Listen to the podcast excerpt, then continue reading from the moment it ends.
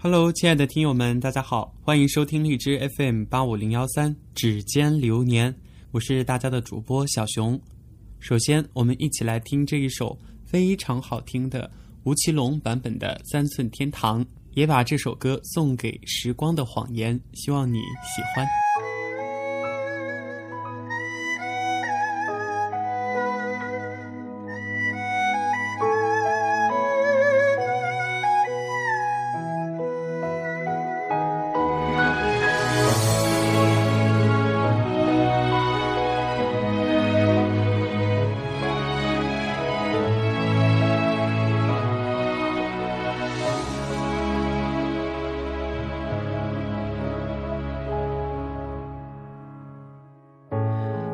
在这里不敢走下去，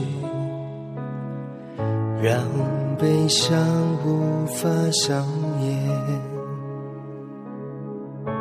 下一页你亲手写上的离别，由不得我拒绝。这条路我们走得太匆忙。拥抱着并不真实的欲望，来不及，等不及回头欣赏。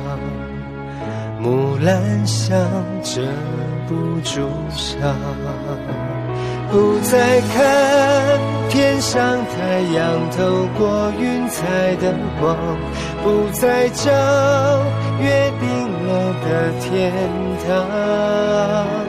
不再谈你说过的人间世事无常，借不到的三寸日光。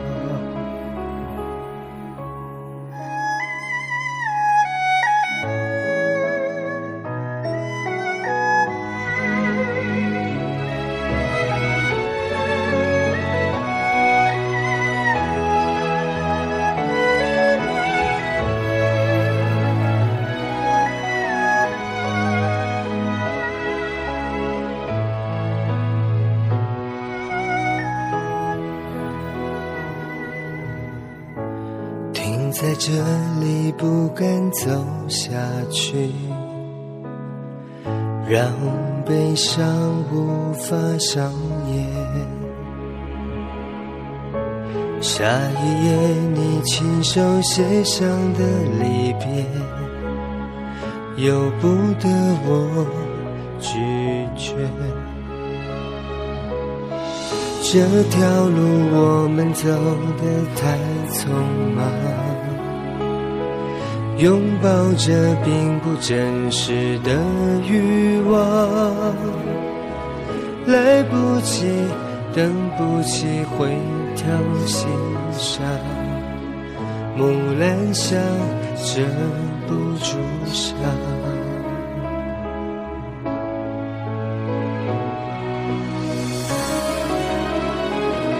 不再看。像太阳透过云彩的光，不再找约定了的天堂，不再谈你说过的人间世事无常，借不到的三寸日光，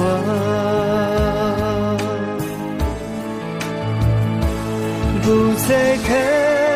天上太阳透过云彩的光，不再找约定了的天堂，不再等你说过的人间世事无常，借不到的三寸日光。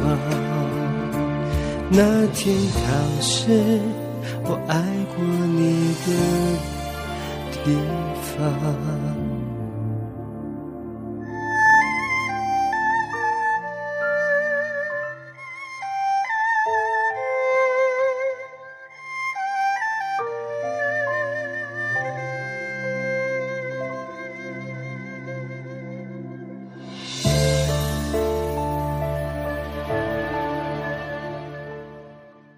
每一首歌都有不同的情感，听这首歌，可能大家会想到四爷和若曦之间的各种爱恨纠葛。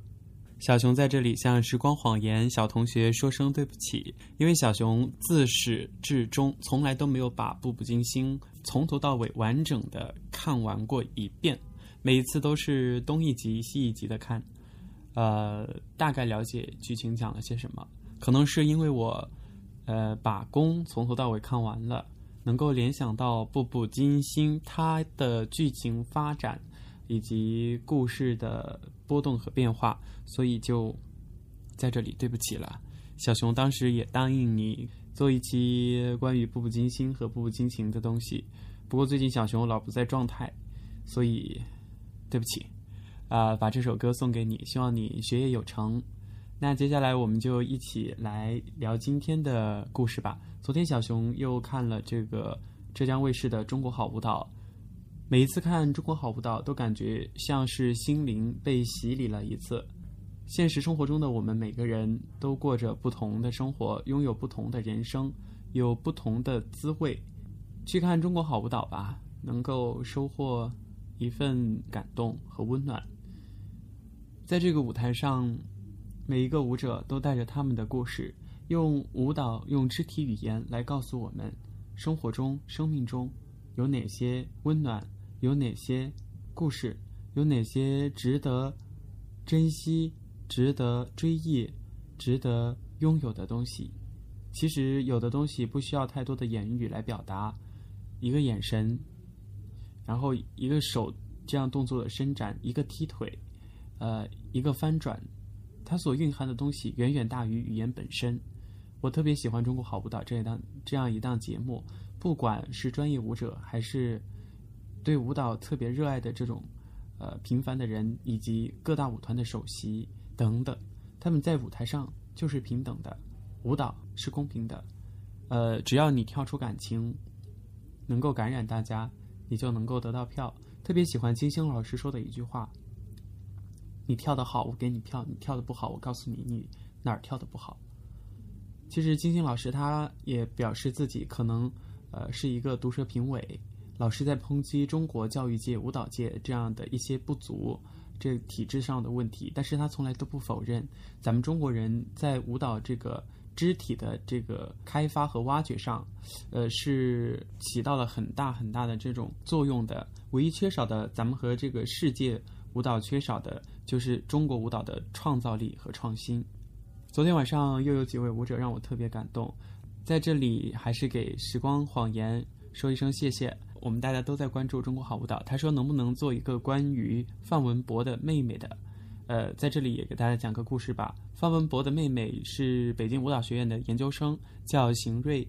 二零一三年五月的时候走失，距今已经一年多了，可以说毫无音信。